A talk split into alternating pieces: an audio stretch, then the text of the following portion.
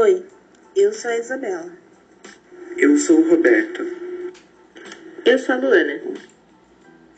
Eu sou o Caio. Eu sou a Maria Emília e está começando o primeiro episódio de Vianos Discutem. Agora vai endireitar, a Tietê tem quarteirão, Capivari guarda noturno. Desse passado eu passei pela ficava, tinha nego reclamando faz três noites que eu não durmo. Agora vai endireitar, agora vai endireitar, Tietê tem quarteirão, e Capivari... Esse batuque que acabamos de ouvir é o Batuque de Umbigada. A cantora é a Dona Nessia de Toledo, da cidade de Capivari, no interior de São Paulo. Hoje ela tem 87 anos. Ela foi a primeira mulher a compor e cantar músicas no Batuque de Umbigada. O batuque nasceu nas senzalas e é tradição até hoje em Capivari, Tietê e em Piracicaba. Hoje em dia, nas suas músicas, ela fala sobre o racismo e que ela gostaria que isso acabasse. Então vamos falar um pouco sobre a democracia racial. O que é o mito da democracia racial, Roberto? Então, Isabela, a democracia racial é um conceito que nega a existência de racismo no Brasil. Isso foi adotado logo após o fim da escravidão, como se houvesse uma harmonia entre senhores e escravos, mas isso nunca existiu. Nunca houve essa harmonia sobre a qual a democracia racial é composta. Eles nunca viveram sem conflitos. Os bairros economicamente ricos são habitados por brancos. Os políticos, a maioria são brancos. Que democracia racial é essa que não inclui o negro na sociedade? O sociólogo Antônio Guimarães e o escritor Henry Louis Gatt Jr. falam bastante sobre isso. Recomendo que pesquisem e se aprofundem no assunto, vale muito a pena. Isso é um mito. Esse conceito seria o ideal se realmente fosse seguido, né? Uma verdadeira democracia racial seria a igualdade de todos em tudo, mas o racismo é visível em todas as situações do dia a dia. Concordo com a Luana, ser o ideal, mas todos os dias vemos nos noticiários a violência contra os negros. Não só a violência por parte da população, mas a violência policial também é algo muito frequente, né, Caio?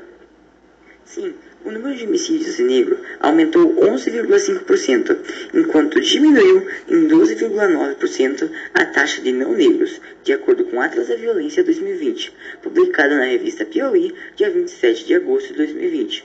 Isso é muito recente.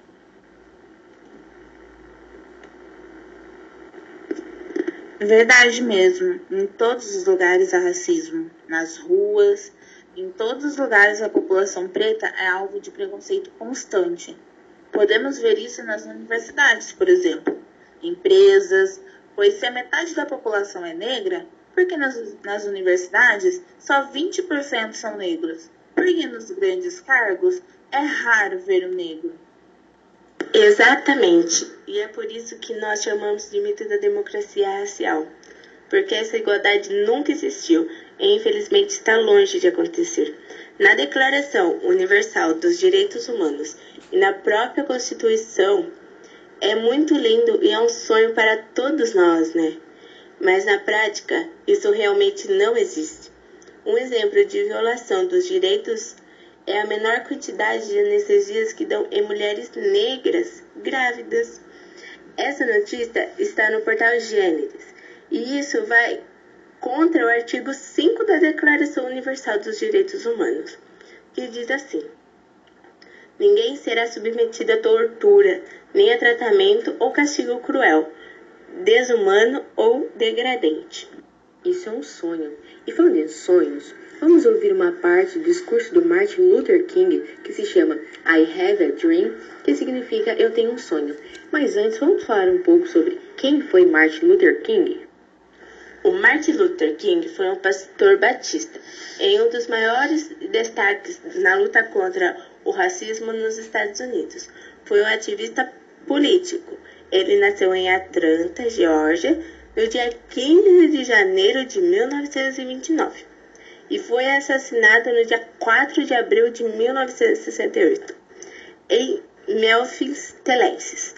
Agora vamos escutar uma parte de um dos discursos mais famosos feitos em 1963, mas que é muito atual e ficou conhecido mundialmente. So even though we face the difficulties of today and tomorrow, I still have a dream. It is a dream deeply rooted in the American dream. I have a dream that one day this nation will rise up and live out the true meaning of its creed. We hold these truths to be self-evident that all men are created equal.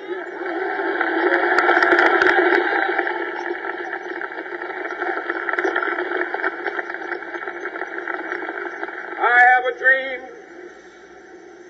that one day on the red hills of Georgia, the sons of former slaves and the sons of former slave owners will they be able to sit down together at the table of brotherhood. I have a dream.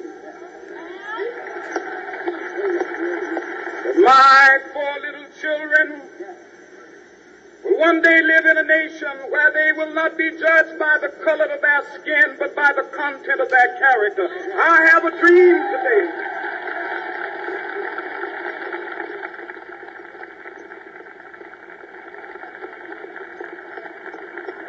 I have a dream that one day every valley shall be exalted. Every hill and mountain shall be made low, the rough places will be made plain, and the crooked places will be made straight, and the glory of the Lord shall be revealed, and all flesh shall see it together. This is our hope. This is the faith that I go back to the South with.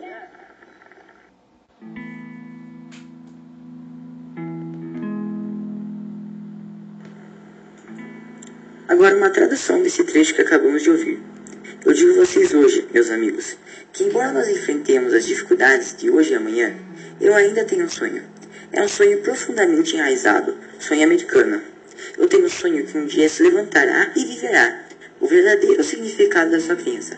Nós celebramos essas verdades, e elas serão claras para todos, que os homens são criados iguais. Eu tenho sonho que um dia, nas colinas vermelhas, os filhos dos descendentes de escravos e os filhos dos descendentes dos donos de escravos poderão se sentar junto à mesa da fraternidade. Eu tenho sonho que um dia, até mesmo o estado do Mississippi, um estado que transpira com o calor da injustiça, que transpira com o calor da opressão, será transformado em um oásis de liberdade e justiça. Eu tenho sonho que minhas quatro pequenas crianças vão um dia viver uma ação onde elas não serão julgadas pela cor de pele, mas pelo conteúdo do caráter. Eu tenho um sonho hoje. Nesse discurso, Luther King fala tudo o que gostaríamos de dizer. Ele fala com uma força interior gigantesca, com fervor. Inclusive, ele até ganhou um prêmio Nobel da Paz por combater o racismo nos Estados Unidos sem usar a violência. Ele deu a voz à população negra e inspirou pessoas do mundo todo. Ele fez esse discurso dia 28 de agosto de 1963, no Lincoln Memorial, após a Marcha de Washington por Empregos e Liberdades. O sonho de Martin Luther King é o meu sonho, é o sonho de todos nós, que é paz, igualdade e liberdade. Ele fala sobre seus filhos, é tudo o que nós gostaríamos que se tornasse realidade. Já que nós falamos de uma pessoa que se destacou na luta contra o racismo nos Estados Unidos, vamos ouvir uma música de uma artista atual, a Elza Soares. Elsa é brasileira, natural do Rio de Janeiro. Carioca, tem 90 anos e também é uma figura muito presente na luta contra o racismo aqui no Brasil. Vamos ouvir a música A Carne. Do mercado é a carne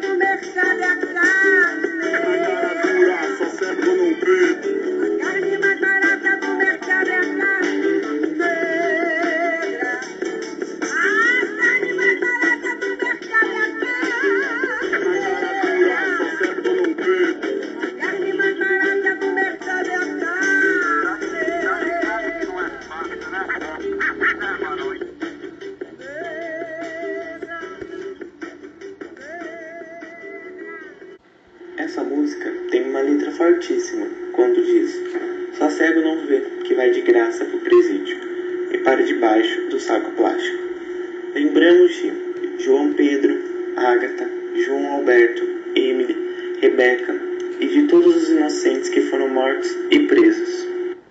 Essa música não é muito antiga, ela é bem atual e retrata o racismo de uma forma muito intensa. Os negros escravizados carregaram esse país nos braços e ter essa discriminação é muito injusto. É muito triste quando ela diz brigar por justiça e por respeito, porque isso deveria ser o mínimo que todas as pessoas deveriam ter. O direito de serem respeitadas, independente da cor, etnia, raça, religião, tudo. Cara, isso mexe muito comigo, porque passamos por isso desde pequenos, né? Eu já vi vários vídeos de algumas mães que contam que a filha foi brincar com as crianças brancas e elas se afastaram ou riram dela. Mas por que isso acontece? Nenhuma pessoa nasce racista, mas ela é ensinada a ser. Isso acontece desde a época da escravidão, desde a época em que negros foram feitos escravos e tiveram a sua humanidade diminuída. Isso, infelizmente, é verdade. Eu gosto muito de uma página do Facebook de um cabeleireiro carioca. A página se chama Mestre dos Cachos. E nessa página ele põe vídeos tratando os cabelos crespos de crianças, adultos, enfim. E várias mães chegam contando que as filhas chegam da escola por, chorando porque os amiguinhos zoam elas por causa do cabelo duro. Então, principalmente a mulher negra já sente o racismo na pele, já sofre com ele desde criança. Sim, os homens, por exemplo, sofrem esse racismo por causa dos lábios verdes e o nariz. Existem muitos relatos de que a pessoa entra no estabelecimento e é seguida pelo segurança, porque pensam que ele vai roubar algo. Então essa imagem de preto, feio, pobre ladrão está enraizada há tanto tempo que é difícil ter esperança de que um dia isso irá desaparecer completamente. É difícil, mas a cada dia nós vemos que a nossa voz está sendo ouvida. Mesmo com tudo que acontece diariamente, ela está ganhando espaço. Cada dia mais pessoas estão lutando. As manifestações antirracistas que têm ganhado espaço nas redes sociais durante a pandemia. O Dia da Consciência Negra não é um dia de comemoração, é um dia de luta. É um dia que lembra a todos nós que sofremos todos os dias com o racismo, que nós lutamos e morremos por conta disso. Dia de lembrar tudo que os nossos ancestrais viveram e tudo que nos foi tirado. É uma data para se pensar no futuro que queremos, no lugar do negro nesse futuro. Agora vai endireitar. Ai, Tietê tem quarteirão. Capivari guarda noturno. Dia desse passado eu passei em Piracicaba. Tinha nego reclamando faz três noites que eu não durmo. Agora vai endireitar. Agora vai endireitar. Tietê tem quarteirão. E Capivari guarda